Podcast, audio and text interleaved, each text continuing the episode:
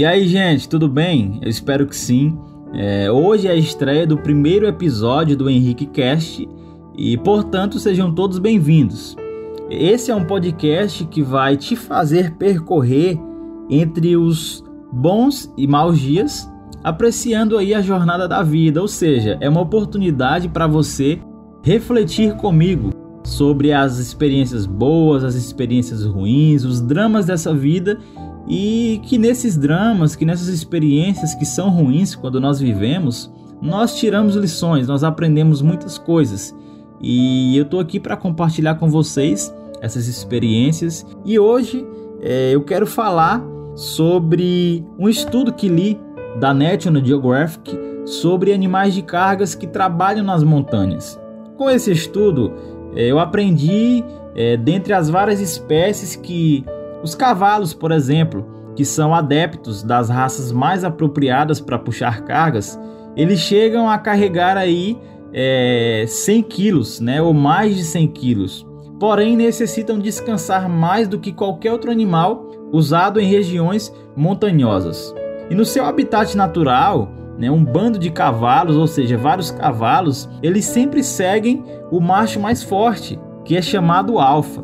E o interessante é que após o adestramento desse macho alfa, pode haver a substituição por um ser humano, é, o que torna é, a condução do animal uma atividade mais incomplexa, ou seja, torna a condução do animal usando um ser humano né, após esse adestramento é uma atividade mais fácil.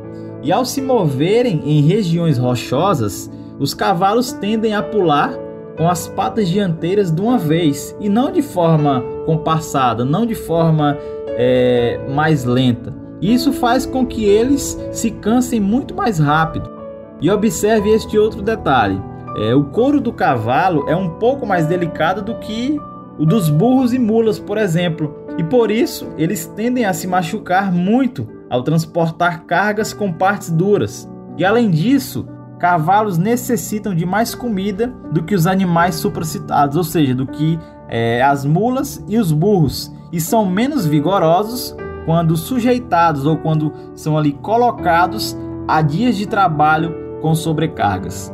E aí vem os burros, é, que durante o seu trajeto evolutivo, durante é, o seu período de evolução, adaptaram-se à vida em localidades desérticas e suas pregas vocais aqui, entre as características dos burros, as pregas vocais e a caixa de ressonância desses animais são bem desenvolvidas, o que possibilita uma comunicação aí mais eficaz com seus semelhantes a pelo menos 3 km de distância.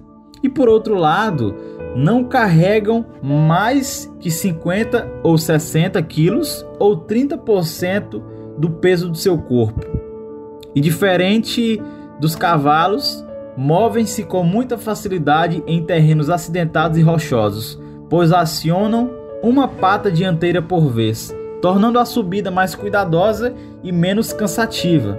E por fim, esse estudo revela que os burros tendem a viver separados, o que torna aí é, mais custosa a condução em bandos e também faz com que eles sejam mais teimosos e desobedientes às ordens. A reflexão que fica para a gente com esse estudo é: não queira ser José se você é João. Cada pessoa tem suas características, limitações, vantagens, desvantagens.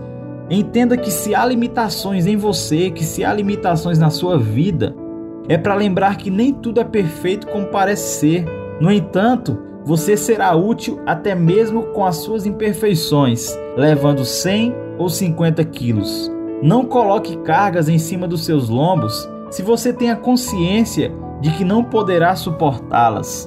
Hoje eu quero encorajar você que está me ouvindo a seguir em frente, sem se comparar com outras pessoas, sentindo-se inferior a elas. Lembre-se que as deformidades não podem parar aqueles que foram formados por um Deus perfeito. Seja simplesmente você, por Henrique Santos Alvarenga.